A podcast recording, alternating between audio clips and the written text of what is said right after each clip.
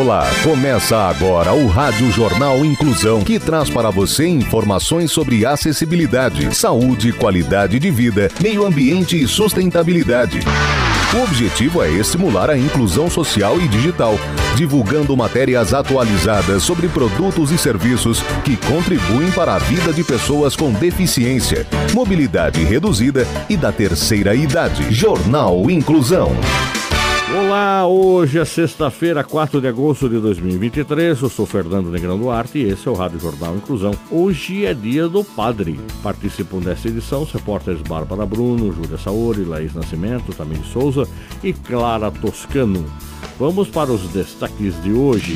Jornal. Jornal. Inclusão Brasil.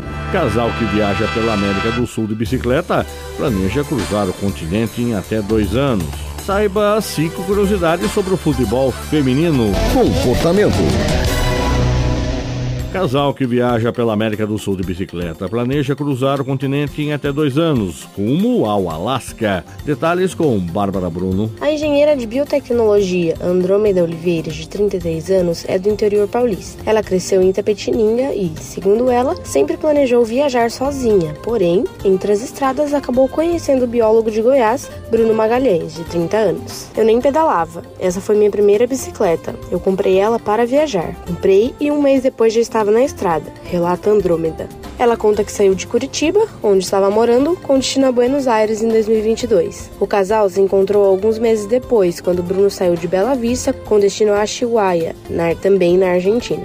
O primeiro encontro aconteceu em Santa Catarina, no município de Bombinhas. Como estavam fazendo a mesma rota, o casal acabou se encontrando em outras cidades novamente. Foi quando acabaram criando um laço afetivo e decidiram pedalar juntos. Segundo o casal, a viagem de bicicleta é mais econômica e permite uma conexão com as pessoas e a cultura local. Eles foram ajudados por desconhecidos que foram calorosos e prestativos com eles. A cicloviagem também enfatiza o valor das pequenas coisas, a luz do sol, a chuva, um vento no rosto que faz toda a diferença durante os trajetos, que vão mudando conforme o casal avança. O casal está pedalando junto há um ano e dois meses e já visitou diversos estados do Brasil e regiões da Argentina, Uruguai e Chile. Os destaques vão para a Praia do Cassino, no Rio Grande do Sul, Patagônia chilena, Buenos Aires e Ushuaia. O casal compartilha alguns registros das viagens nas redes sociais e no canal do YouTube, o qual chamaram de Austra Boreal o intuito é de que quando atingirem um número maior de destinos visitados, o conteúdo registrado vire um filme de documentário. Desde que a gente se conheceu, a gente fez esse plano, que até nome das nossas redes sociais é a junção de Áustria e Boreal. A gente conseguiu chegar no lugar mais austral do mundo e agora o plano é chegar no mais boreal do mundo, que é no Alasca, informa o biólogo. Bruno e Andrômeda planejam viajar para o Alasca partindo da Bolívia. O trajeto deve durar entre um ano e meio ou até dois anos. História de superação. Há mais de 60 anos no interior de São Paulo, o imigrante relembra a mudança ao Brasil. Japão não tinha alimentação e nem serviço.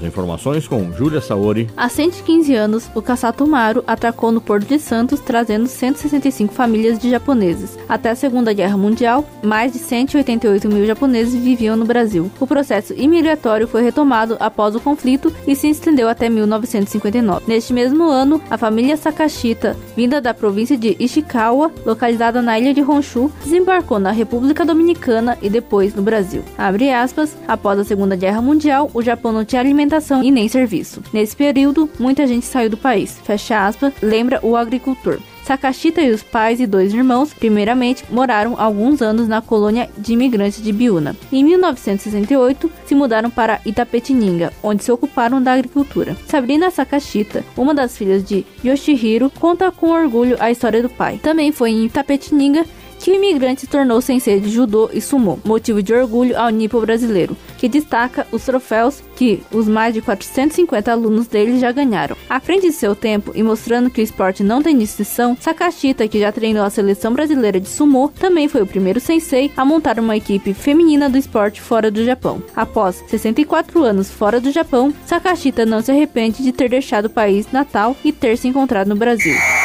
Esporte. Conheça cinco curiosidades sobre o futebol feminino. Repórter Laís Nascimento. Número 1. Um, o futebol feminino chegou a ser proibido no Brasil entre 1941 e 1979.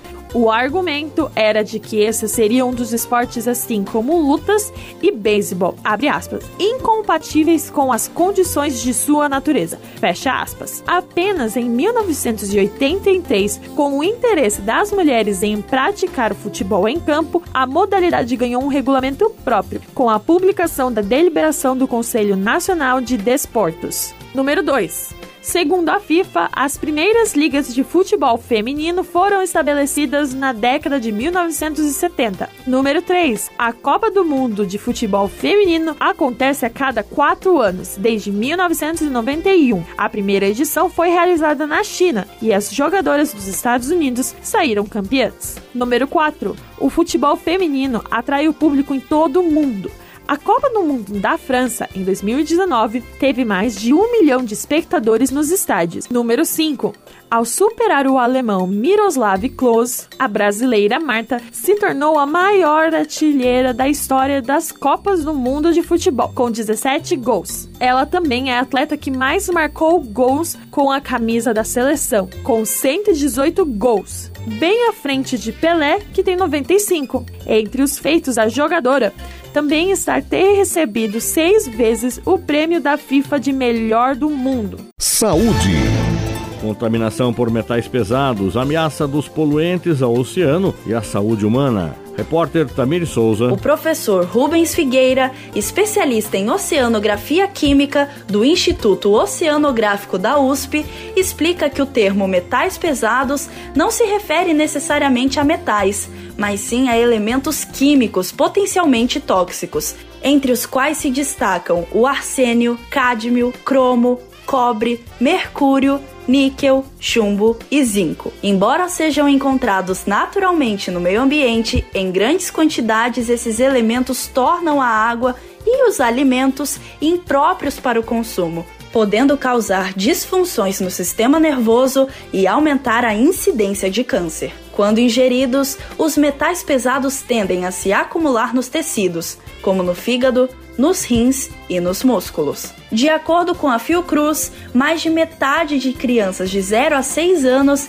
apresentava pelo menos um metal acima do valor de referência. Além disso, o lixo doméstico pode incluir metais pesados quando ocorre o descarte inadequado de tintas, pilhas, fertilizantes, pesticidas, canos de água, termômetros e lâmpadas. As correntes oceânicas atuam como dispersoras desses poluentes pelo oceano, tornando praticamente impossível sua remoção. Dessa forma, Figueira destaca que a instalação de aterros sanitários e industriais, sistemas de filtragem do ar e estações de tratamento de esgoto, entre outras estratégias, têm o potencial de reduzir significativamente a contaminação do ambiente marinho. Dica de filme e dica de audiolivro.